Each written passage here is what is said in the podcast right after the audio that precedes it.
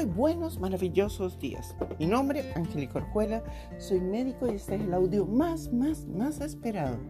El arte de la fermentación de legumbres. Así que vamos a hablar de la maravillosa fermentación de legumbres.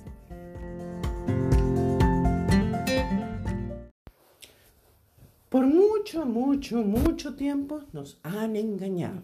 Ja, ja, ja. Nos han dicho que las legumbres es una proteína completa. Bien engaño. las legumbres son 50% almidón, así que para nada son una proteína completa. Al mismo tiempo, las legumbres tienen un gran problema. Tienen muchas pieles. Pieles son capas. Y esas capas para romperse necesitan de una enzima que se llama peptina. Mm. Y muchos de nosotros no tenemos bien esa enzima que se llama peptina. ¿Por qué no la tenemos bien? ¿Vale? Por intolerancias alimenticias, por problemas respiratorios, las personas que tienen asma no producen muy bien la peptina, por estrés o por condiciones genéticas para no producir esa, esa enzima. También los pacientes que han tenido cirugía de vesícula no van a producir suficiente cantidad de peptina. Al no producir suficiente cantidad de peptina, adivinen qué, las legumbres van a hinchar porque no se pueden degradar sus capas, no se pueden romper las pieles. Recuerden, peptina, pieles, no se pueden romper. Entonces, ya sabemos que para degradar las legumbres se necesita una enzima que se llama peptina. ¿Cuáles son las legumbres más fáciles de degradar? la lenteja roja, la que tiene menos pieles, y después el garbanzo cuando se procesó y se hizo humus. Pero eso sucede con los vegetales crudos. ¿Para qué se realiza la fermentación? La fermentación se realiza para dos cosas. Dos cosas, no, muchas cosas. Uno, romper esas pieles, hacer las veces de la enzima peptina. Dos, degradar el almidón, es decir, tener proteína buena, de buena calidad, tener proteína real, no lo que nos venden como proteína. Y tres, para generar una base prebiótica y probiótica. Prebiótica en donde crecen las bacterias, la fibra, y probiótica ya el cultivo de bacterias vivo.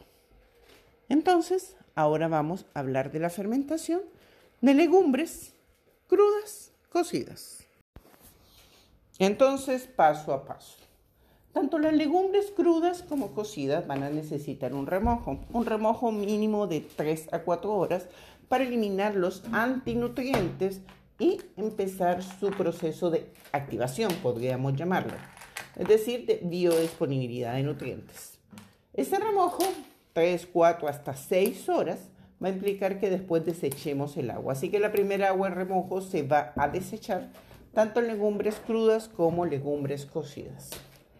¿Para qué fermento legumbres crudas? Para convertirlas en harina.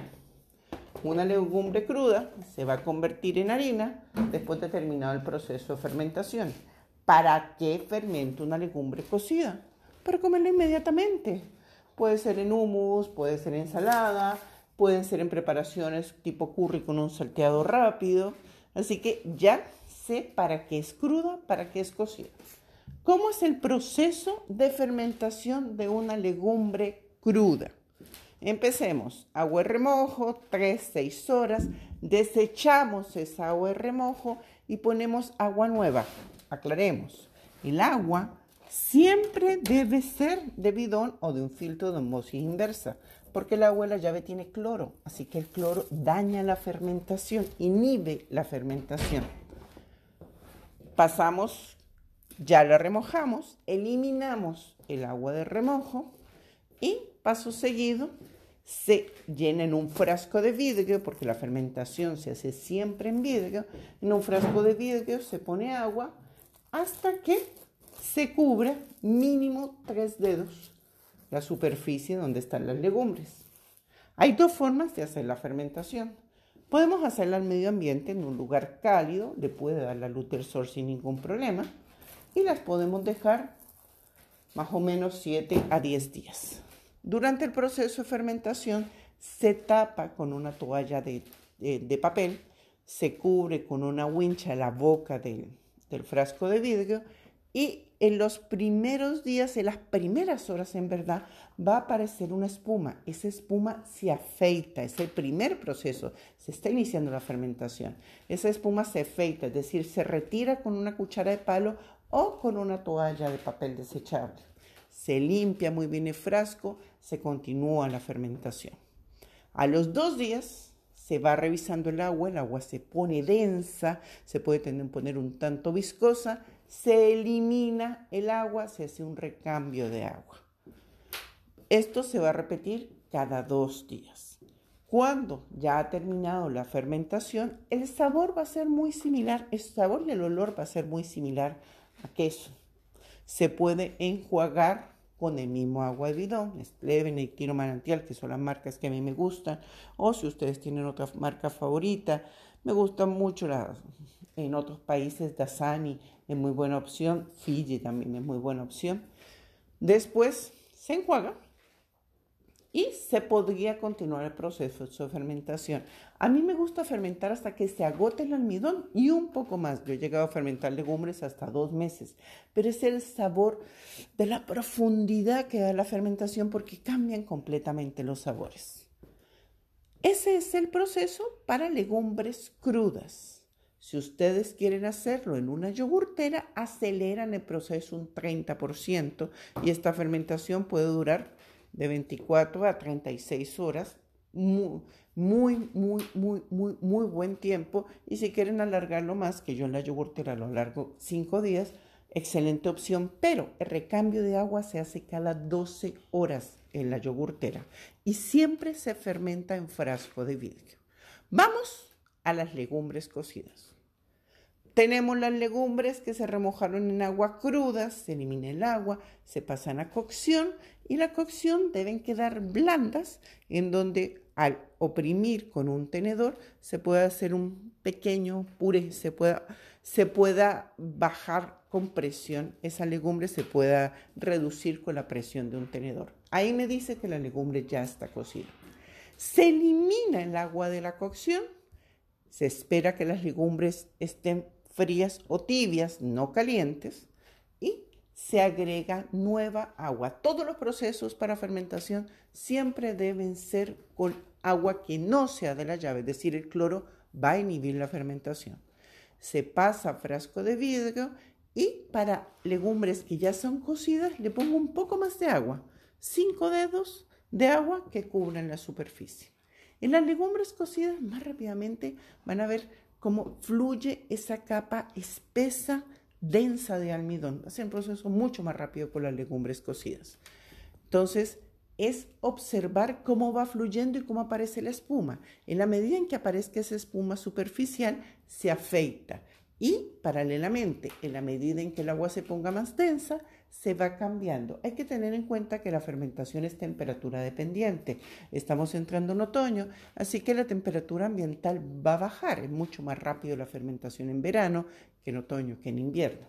Entonces, el criterio para cambiar el agua es la densidad, la viscosidad del agua. Tan pronto se ponga viscosa o se genere una capa blanca en la superficie, el agua se debe cambiar inmediatamente.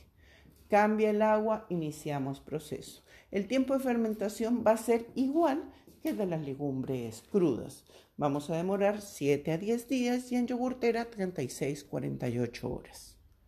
Terminado el proceso de fermentación, idealmente enjuagar con el mismo agua, Nestlé Benedictino Manantial, y para conservar se elimina el agua, se drena el agua, tanto cocidas como crudas, y se guarda en el refrigerador en un frasco de vidrio. Tiempo, si está hecho humus, puede durar hasta dos meses. Si no está preparado, va a durar un mes en el refrigerador. Observación, las legumbres crudas o cocidas no se congelan porque entran en putrefacción al congelarlas. Así que nunca las congelen. ¿Qué preparaciones pueden hacer con legumbres crudas cocidas? Las legumbres crudas son harinas, así que pueden reemplazar muchos tipos de harinas. Van a encontrar muchísimos ejemplos en mi Instagram, doctororjuela.medicer, o pueden utilizar la opción de legumbres cocidas y directamente consumirlas como un hummus, como ensalada, agregándoselas a un arroz. Pero si las legumbres cocidas se calientan, van a perder sus ventajas pre y probióticas. Más la ventaja de la fermentación es tener más proteína en la preparación, una proteína económica de alta biodisponibilidad que no los va a hinchar. Así que se eliminarían los pre y probióticos cuando se use la cocción, pero se va a sostener ese carácter proteico que tanto necesitamos y en verdad estaríamos ahorrando mucho, mucho, mucho dinero.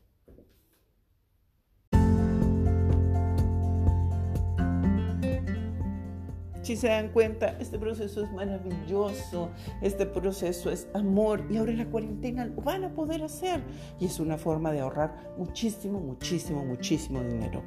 Gramo a gramo, carne magra, legumbre fermentada, tiene la misma biodisponibilidad de proteína, la misma, es de alto valor biológico. Así que en verdad, ay, no están perdiendo el dinero, pero pensar que cocinan garbanzos y eso es proteína, o compran garbanzos cocidos y esa proteína, están perdiendo todo el dinero del mundo. Soy Angélica Orjuela, soy médico y espero que les haya encantado este maravilloso audio de legumbres fermentadas, el que me han pedido hace mucho tiempo.